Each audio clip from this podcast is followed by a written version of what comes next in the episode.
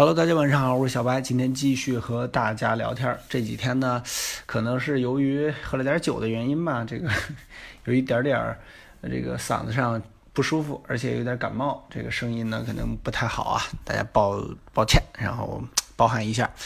呃，昨天我跟大家说了，就是因为我要开启一周的外出，就是要去一趟帝都北京，然后呃视频视频可能稍微要放一下，包括这个。这个 S 八这边，然后呃，突然有一个消息，就是我去帝都有一个小伙伴啊，就是之前也是做这个科技圈的，然后邀请我去参加一个呃手机的直播活动。如果要是有时间的话，我就去。然后他说有福利，我看看能不能给大家争取一下福利啊？可能是剧透一下啊，可能是一台这个三六零的手机，然后到时候我就送给大家。呃，不管是在微博也好，在微信也好，给大家抽个奖。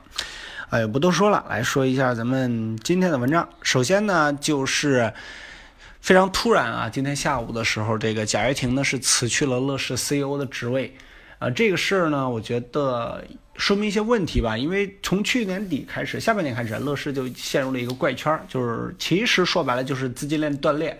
因为当时去年上半年的时候，我在微信公众上说过啊，就是呃老粉丝应该都知道，我连续说了有两三天都是这个。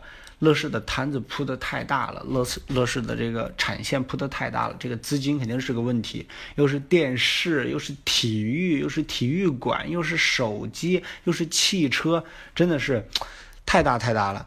对于一家互联网公司来说，这个真的不是说你随随便便就能玩得了的。但手机这一块，你要是想进来，那就真的就得扒层皮。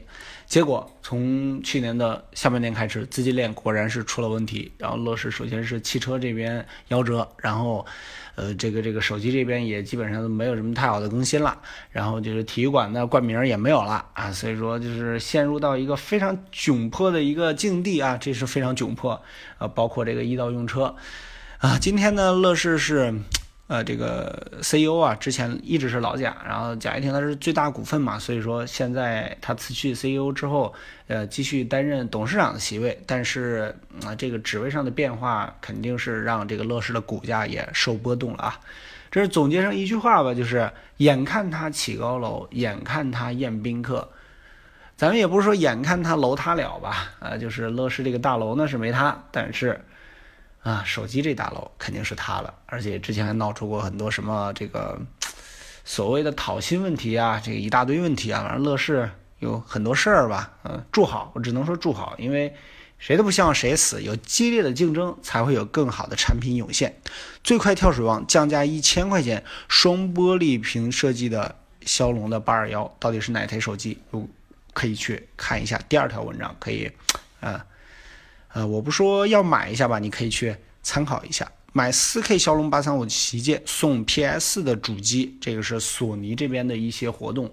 呃，虽然索尼的手机在国内来说确实不好用，但是游戏机还是真的挺好玩的，对吧？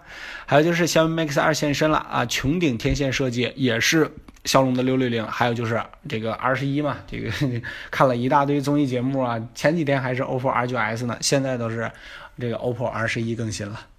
好了，今天就先和大家聊到这儿，大家晚安，早点休息吧。支持小白青文章点赞就可以了，特别感谢大家关注微信公众号“小白测评”，没有开车，咱们不见不散。晚安，拜拜。明天要离开武汉几天了。